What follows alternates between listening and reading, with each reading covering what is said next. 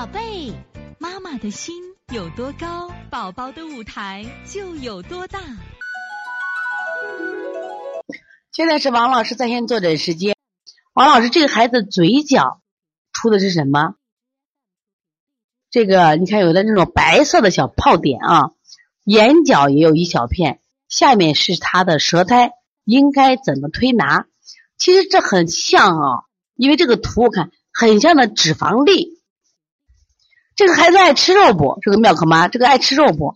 另外，你看这个孩子的舌头啊，大家看一下，就是我能从光光线看，舌质还是偏红的，舌质整个偏红。你看这孩子牙齿也不好，嘴角长这些东西啊。就甜食爱吃吗？奶、奶、鸡蛋都吃着没有？不是很多啊。但是你看这种东西，就可以让我们成人啊，就是很多脸上长的什么呀？有脂肪粒、脂肪球这种，它也不疼不痒。但是这个情况其实它是它可以减掉的。你把这个奶停了，奶鸡蛋先停了，停了以后可能会很好很多。因为这个孩子牙齿也不好。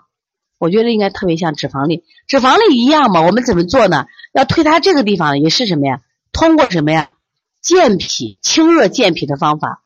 第一个让它促进它吸收，另外你往往脂肪粒不好吸收，都是胆汁疏泄不好。这个孩子脾气好不好？我觉得这种孩子脾气应该是很大。为什么？